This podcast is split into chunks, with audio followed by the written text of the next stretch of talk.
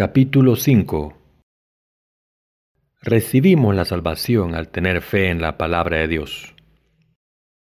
Hebreos capítulo 9 versículo del 16 al 28 dice la palabra, porque donde hay testamento es necesario que intervenga a muerte el testador, porque el testamento con la muerte se confirma, pues no es válido entre tanto que el testador vive, de donde ni aun el primer pacto fue instituido sin sangre, porque habiendo anunciado Moisés todos los mandamientos de la ley a todo el pueblo, tomó la sangre de los becerros y de los machos cabríos con agua, lana escarlata y sopo, y roció el mismo libro y también a todo el pueblo, diciendo, Esta es la sangre del pacto que Dios os ha mandado, y además de esto roció también con la sangre el tabernáculo y todos los vasos del ministerio, y casi todo es purificado según la ley con sangre, y sin derramamiento de sangre no se hace remisión.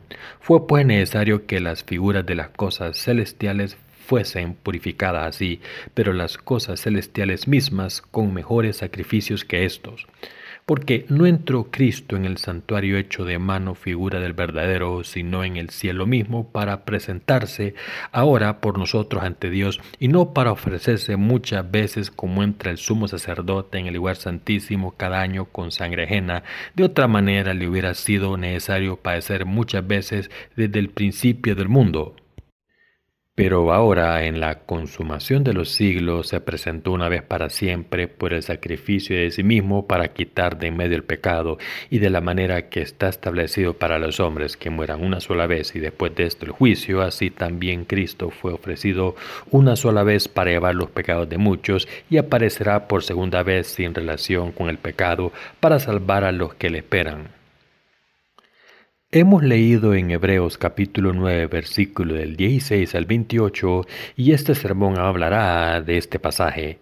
Esta mañana he hablado de cómo la obra de Jesucristo puede limpiar nuestras conciencias de las obras muertas para servir al Dios vivo. Cuando Jesús vino a este mundo, fue bautizado, murió en la cruz y se levantó entre los muertos para eliminar nuestros pecados.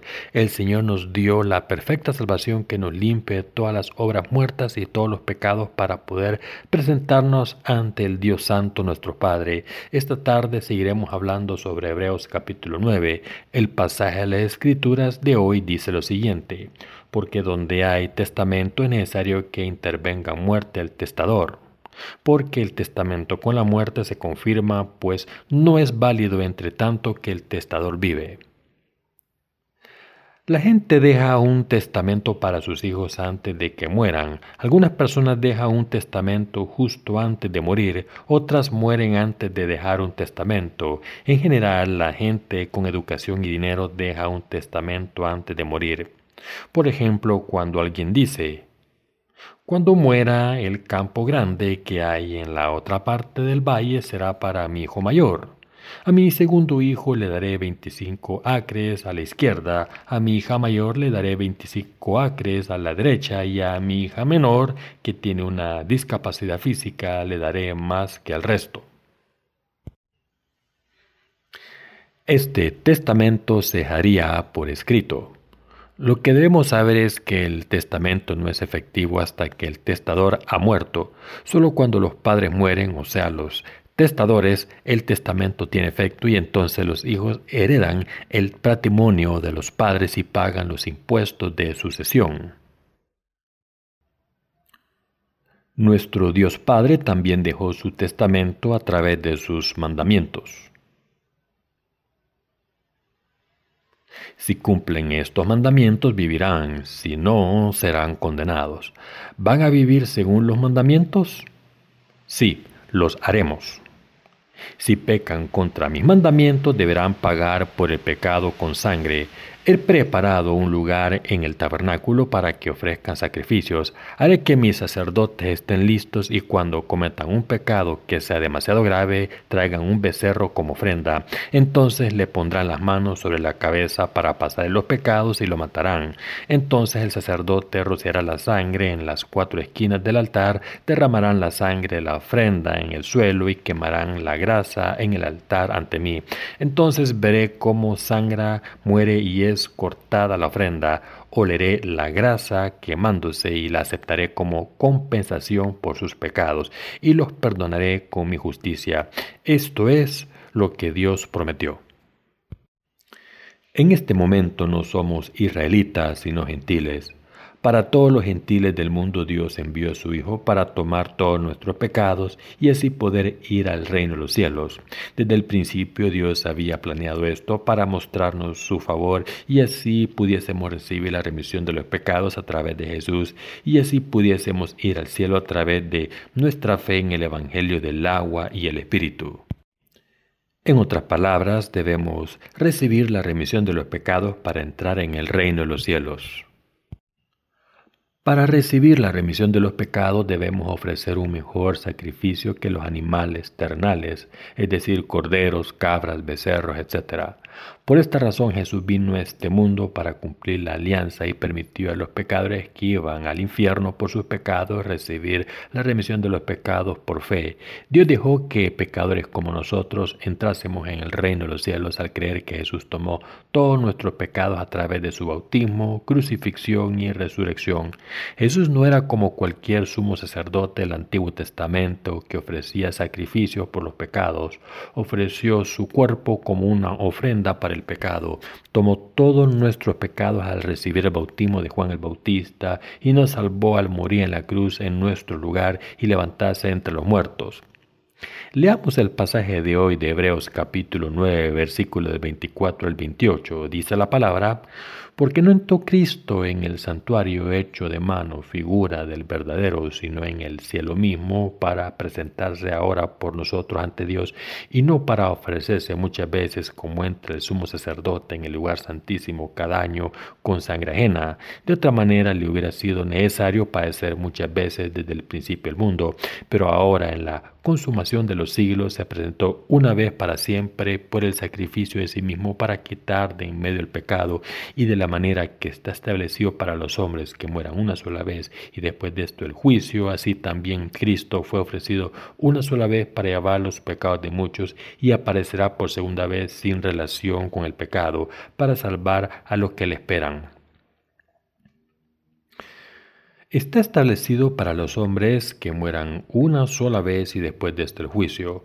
Nuestro Señor vino encarnado en un hombre, fue bautizado por Juan el Bautista para cargar con todos nuestros pecados para siempre no se ofreció muchas veces a Dios Padre para quitar nuestros pecados, eliminó nuestros pecados para siempre al ser bautizado por Juan el Bautista. Fue bautizado y derramó su sangre solo una vez para eliminar nuestros pecados. En otras palabras, Jesús cumplió nuestra perfecta salvación al ser bautizado una vez y al morir en la cruz para cargar con los pecados del mundo para que los pecadores no tengan pecados. Nuestro Señor es nuestro perfecto Salvador que eliminó nuestros pecados al ser bautizado por Juan el Bautista, morir en la cruz y resucitar. Por tanto, quien crea en el Evangelio del agua y el Espíritu y la justicia de Jesús puede ser salvado de sus pecados. Solo a través del Evangelio del agua y el Espíritu podemos ser salvados. Jesús no nos da la salvación por nuestras obras. Están equivocados si intentan recibir la salvación cumpliendo los mandamientos de Dios.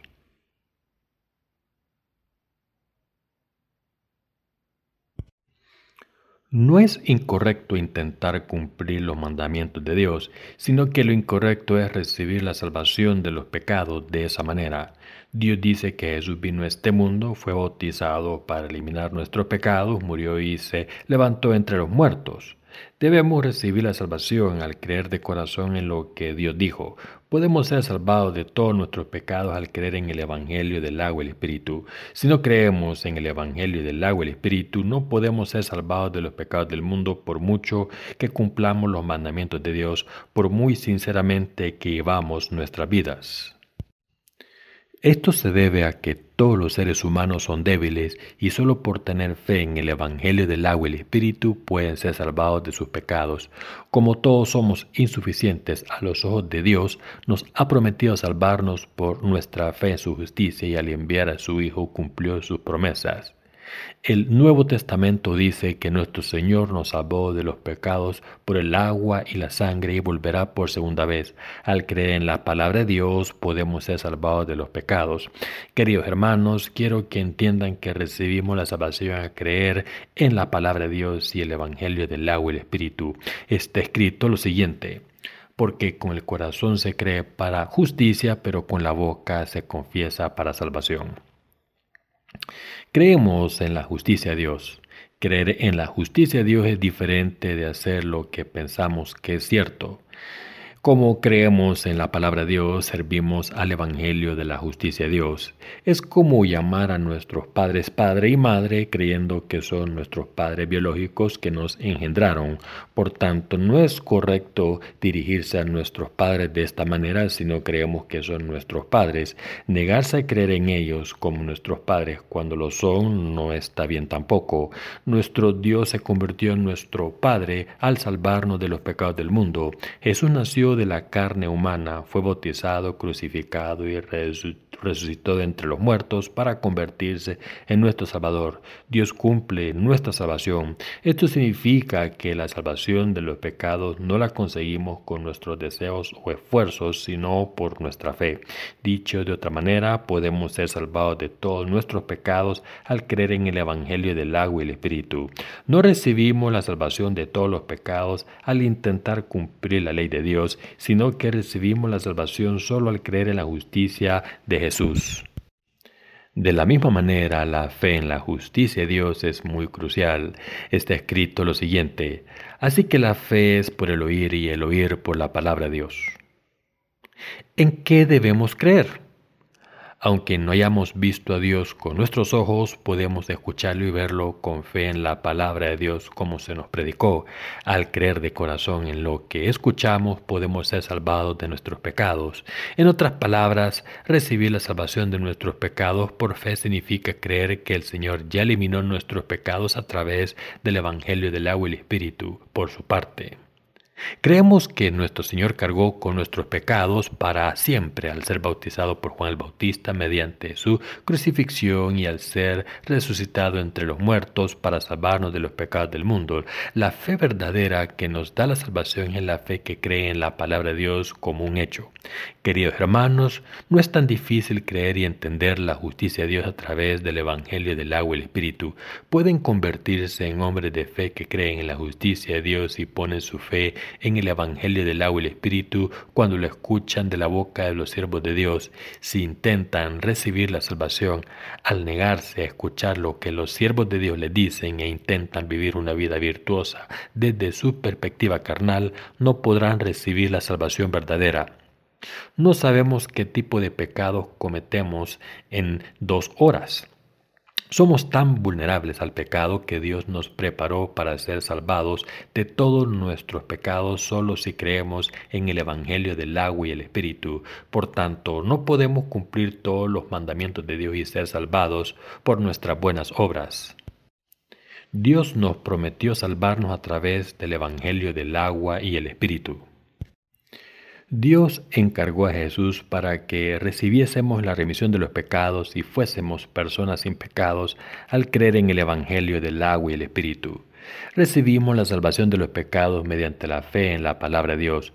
Cuando creen en el Evangelio del agua y el Espíritu, pueden recibir la salvación de todos sus pecados. Si conocen el Evangelio del agua y el Espíritu, todo lo que necesitan es la fe. Sin embargo, la fe en el Evangelio del agua y el Espíritu no es la misma que la fe que intentan ganar la salvación cumpliendo los mandamientos de Dios. Intentan ganar la salvación cumpliendo los mandamientos de Dios que pone valor en las necesidades de los hombres, mientras que creer en el Evangelio del agua y el Espíritu para recibir la salvación está basada en la fe en la palabra de Dios que hemos escuchado. ¿Cuál de las dos es más fácil? ¿Qué es más fácil?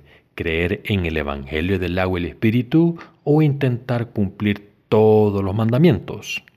Sin duda es más fácil creer en el Evangelio del agua y el Espíritu y ser salvado de los pecados. ¿Por qué escogió Dios este camino? Es un acto de amor de Dios el que podamos recibir la salvación de todos los pecados por fe en el Evangelio del agua y el Espíritu, porque no podemos ser perfectos con nuestras obras. Dios pensó en nosotros que somos insuficientes y no podemos cumplir sus mandamientos y nos dejó recibir la salvación solo al recibir el Evangelio del agua y el Espíritu por fe. El Evangelio del agua y el Espíritu es el amor de Dios escondido.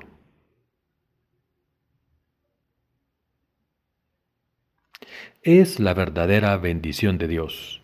Dios es el Rey del amor y la justicia conoce todas nuestras debilidades y nos salva a través del Evangelio del agua y el Espíritu.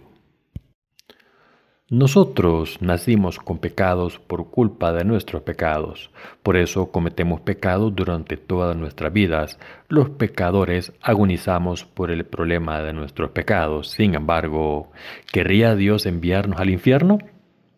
En realidad Dios envió a su Hijo para que pudiera ser nuestro Salvador al tomar nuestros pecados a través de su bautismo, sangrar y morir en la cruz y levantarse entre los muertos.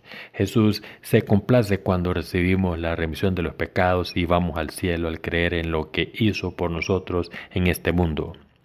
¿Estaría Dios contento si fuésemos al infierno? ¿O estaría contento si fuésemos al cielo? Le hace feliz que entremos en su reino. Si conocen el Evangelio del agua y el Espíritu, deben confesar su fe con sus labios. Dios se complace en hacerles ir al cielo. ¿Acaso la gente no está contenta con los logros de sus hijos? ¿Quién querría que la vida de sus hijos fuere por el mal camino? Todos queremos que nuestros hijos prosperen en cuerpo y espíritu. Algunos padres maldicen a sus hijos gritando con ira, Niños estúpidos, a ver si os morís. Cuando se enfadan con ellos también les insultan y dicen, Ojalá no hubieses nacido bastardos. Pero la realidad es que ningún padre bueno desea que sus hijos sufran, sino que solo quieren el bien para ellos. De la misma manera, Dios nos dice que recibamos la remisión de los pecados al creer en el Evangelio del agua y el Espíritu. Jesús, el Hijo de Dios, vino a este mundo, tomó nuestros pecados al ser bautizado, murió en la cruz y se levantó entre los muertos para salvarnos de nuestros pecados. Dios quiere que creamos en esta verdad y vayamos al cielo. Quiere que tengamos fe en el Evangelio del agua y el Espíritu para poder adoptarnos como hijos suyos, aceptarnos en sus brazos y bendecirnos. Queridos hermanos, debemos entender el corazón de Dios y el, el Evangelio de Dios, el Evangelio del agua y el Espíritu. La razón por la que debemos tener fe en el Evangelio del agua y el Espíritu es recibir la salvación de todos nuestros pecados. Al creer que hemos sido salvados por Dios, estamos libres del pecado. La gente cree que existe un continente llamado América sin haber estado allí. ¿Ustedes creen en esto como un hecho o no? ¿Y por qué? ¿Acaso no lo vemos en la televisión? De la misma manera, nuestra fe no es ciega, nuestra fe está basada en la verdad. Aunque no hemos visto el amor de Dios, está escrito en la palabra de Dios. Cuando creemos en la palabra de Dios, podemos creer que Jesucristo eliminó todos nuestros pecados para siempre. El Evangelio del agua y el Espíritu muestra lo que Dios ha hecho. Las bendiciones que Dios nos prometió pertenecen a los que creen. Por fe podemos ir al cielo y recibir las bendiciones de Dios. El Señor por su Espíritu entró en nuestros corazones cuando éramos tan débiles y llenos de pecados que íbamos a ser condenados. Los pecados pesados que hemos cometido por nuestras debilidades fueron tomados por Jesús cuando fue bautizado por Juan el Bautista y murió en la cruz para pagar por ellos. ¿Cómo oró Jesús antes de ir al Calvario? Oró de la siguiente manera. Padre, si quieres, pase de mí esta copa. El Señor pagó la pena por los pecados en nuestro lugar porque tomó todos nuestros pecados. Sin embargo, se entregó a sí mismo en la cruz orando, pero no se haga mi voluntad sino la tuya. Al cargar con nuestros pecados, el Señor sufrió y murió en la cruz en nuestro lugar. El Señor que volvió a la vida de entre los muertos se ha convertido en nuestro Salvador. Antes de entregar su espíritu en la cruz, exclamó, consumado es. Se convirtió en el verdadero Salvador de todos los que creemos en el Evangelio del agua y el Espíritu. Por tanto, lo único que podemos hacer es creer en su justicia. De hecho, ¿qué hay que perder desde la perspectiva de Dios? Dios es el Dios del amor, así que no pudo ver a todos los seres humanos sufrir en el infierno. Por eso pagó por nuestros pecados y nos dio una vida nueva. Al hacer esto nos libró completamente de nuestros pecados. En Hebreos capítulo 9, versículo 24 dice lo siguiente, porque no entró Cristo en el santuario hecho de mano, figura del verdadero, sino en el cielo mismo, para presentarse ahora por nosotros ante Dios.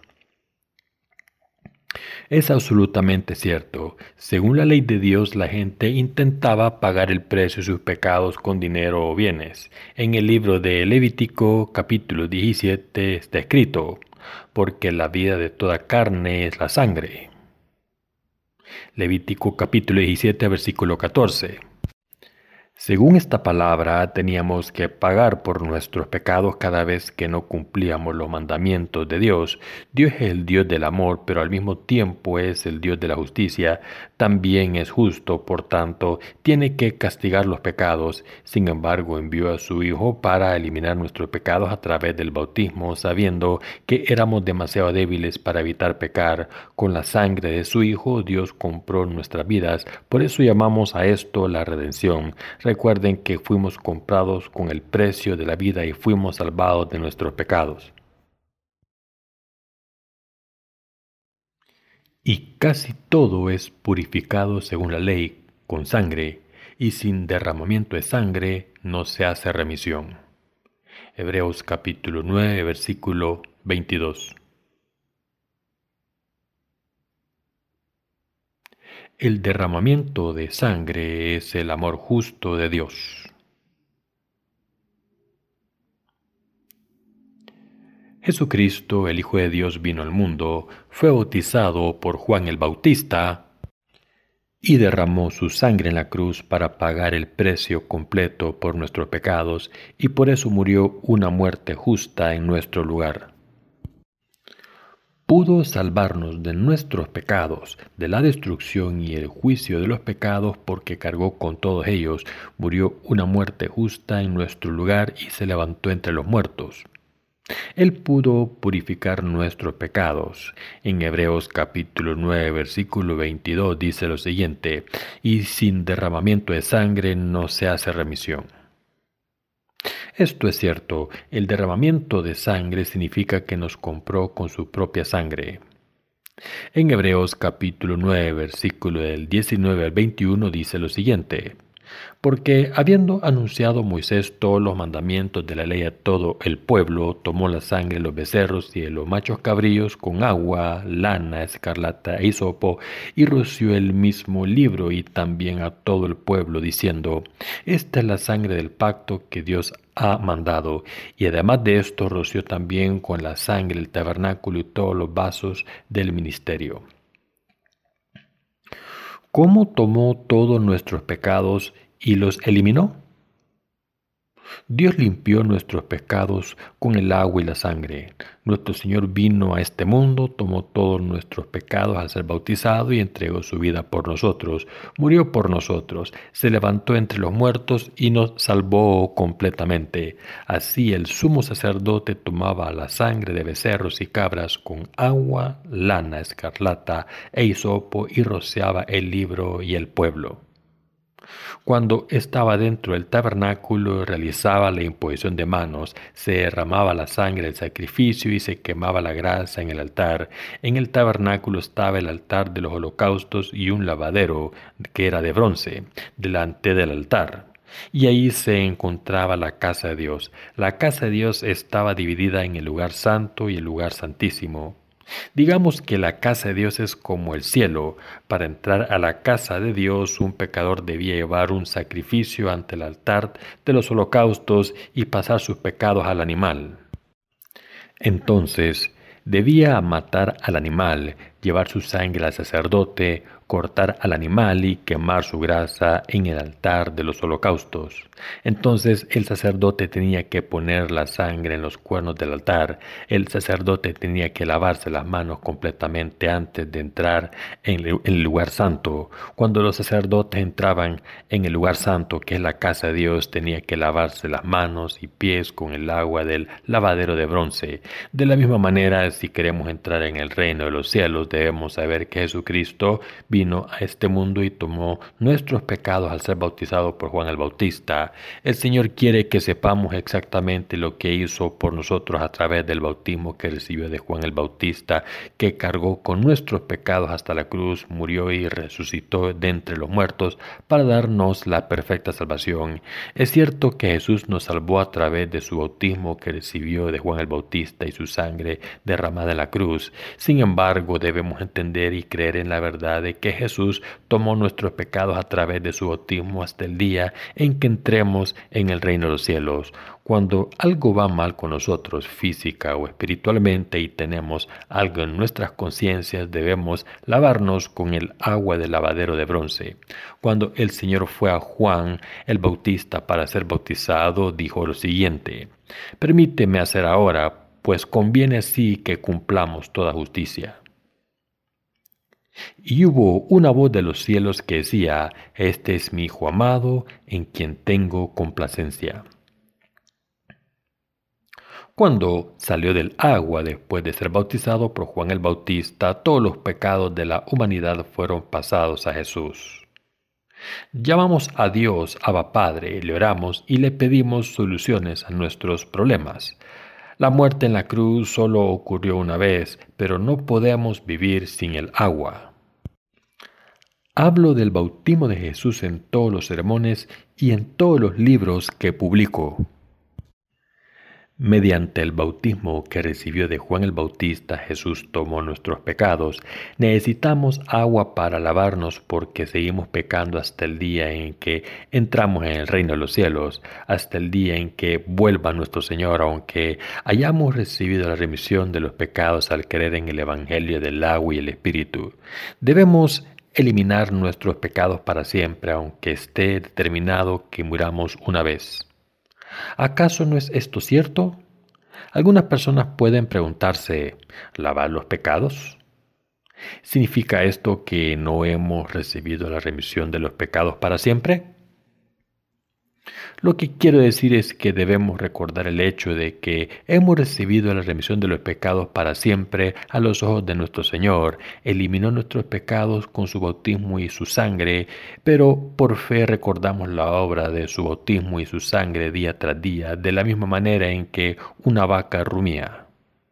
Nuestro Señor eliminó nuestros pecados completamente con el agua y el Espíritu Santo. Eliminó todos los pecados del mundo perfectamente para siempre. Con el agua y el Espíritu Santo el Señor eliminó todos nuestros pecados para siempre. Sin embargo, ¿qué debemos hacer con los pecados que cometemos en la carne todos los días? Debemos ir al lavadero siempre que podamos. Debemos ir al río Jordán al meditar sobre el bautismo que Juan el Bautista le dio a Jesús y confirmar la verdad de que Jesús tomó todos nuestros pecados. En ese momento podemos estar firmes ante Dios y caminar con fe en la justicia de Dios. Así es como podemos seguir haciendo la obra justa. Satanás no dejará de atacarnos, seguirá susurrando a nuestros oídos lo siguiente. ¿Cómo puede una persona tan insuficiente como tú hacer esto y lo otro? Cuando escuchamos esta voz podemos declarar con confianza lo siguiente. Sí, soy insuficiente, sin embargo Dios me ha hecho perfecto a través del Evangelio del agua y el Espíritu. Estoy santificado, así que camino ante mi Señor. Es así como podemos hacer la buena obra por fe. Por tanto, hemos recibido la salvación por fe. Por fe podemos hacer buenas obras. Por fe podemos hacer lo correcto. Nuestro Señor nos dio esta bendición. Queridos hermanos, recordemos esto. Y casi todo es purificado según la ley, con sangre, y sin derramamiento de sangre no se hace remisión. Hebreos capítulo 9, versículo 22. De esta manera es una noción falsa que solo la sangre derramada en la cruz sea lo que nos da la remisión de los pecados. El Señor nos salvó de los pecados no solo con agua, sino con agua y sangre. Si Jesucristo hubiese ofrecido un sacrificio imperfecto como el sumo sacerdote ofrecía un sacrificio cada año por el pueblo de Israel, según el sistema de sacrificios del Antiguo Testamento, debería haber venido al mundo y morir una y otra vez perpetuamente hasta el final del mundo. Sin embargo, la verdad es que se ofreció a sí mismo para tomar todos nuestros pecados para siempre, para pagar por los pecados de muchos para siempre, se entregó a sí mismo para morir. En Hebreos capítulo 9 versículo 28 dice lo siguiente, Cristo fue ofrecido una sola vez para llevar los pecados de muchos. El Señor nació en este mundo y fue bautizado por Juan el Bautista para eliminar los pecados del mundo para siempre. Después de ser bautizado se entregó a sí mismo para morir en la cruz solo una vez. Fue ofrecido una vez a los que le esperan pacientes y aparecerá por segunda vez separado del pecado para la salvación, según Hebreos capítulo 9 versículo 28. Solo una vez tomó todos nuestros pecados, murió en la cruz y se levantó entre los muertos para salvarnos. Durante los 33 años de vida pública, Jesús fue bautizado por Juan el Bautista solo una vez, murió en la cruz solo una vez y se levantó entre los muertos solo una vez para salvarnos completamente. ¿Creen en esto? Cumplió la obra de la salvación para siempre y el efecto de sus esfuerzos dura para siempre.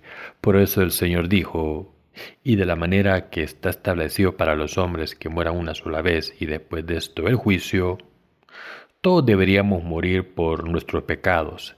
Después de esto viene el juicio. Los pecadores serán juzgados por sus pecados. Nosotros no morimos dos veces. Solo hay una muerte y solo un juicio. El juicio del fuego que no se extingue está esperando. Nuestro Señor nos salvó de los pecados para siempre al recibir su bautismo, morir en la cruz y levantarse entre los muertos. No lo hizo dos veces, sino una vez, para cumplir la obra de la salvación. Deberían escuchar la palabra de Dios y creer en Él, entonces serán sanados. ¿Entienden lo que estoy diciendo aquí?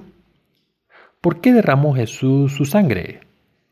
Lo hizo para devolvernos a la vida compró nuestra vida, la vida que estaba muerta por el pecado, con su sangre al ofrecerse a través del bautismo y la crucifixión. Así es como nos redimió. Por esta razón derramó su sangre. Por tanto, debemos entender que todos nuestros pecados fueron transferidos a nuestro Señor. Al ser bautizado tomó todos nuestros pecados. Tuvo una buena razón por la que derramar su sangre en la cruz pudo sangrar por nuestros pecados, al derramar toda la sangre de su corazón pagó por nuestra vida y nos dio una vida nueva. Entonces, ¿es su sangre la misma que la nuestra? No se atreverán a decir que sí, ¿verdad? La sangre es sangre, podrían decir. Sin embargo, el libro de Hebreos da testimonio que Jesucristo es Dios mismo, mayor que los ángeles, creó el universo, obedeció la voluntad de Dios y se convirtió en el sacrificio de nuestros pecados. Es nuestro perfecto Salvador, nuestro pastor, nuestro perfecto Dios. ¿En qué debemos creer? Debemos creer en la palabra de Dios porque de tal manera amó Dios al mundo que ha dado a su Hijo unigénito para que todo aquel que en él crea no se pierda, mas tenga vida eterna.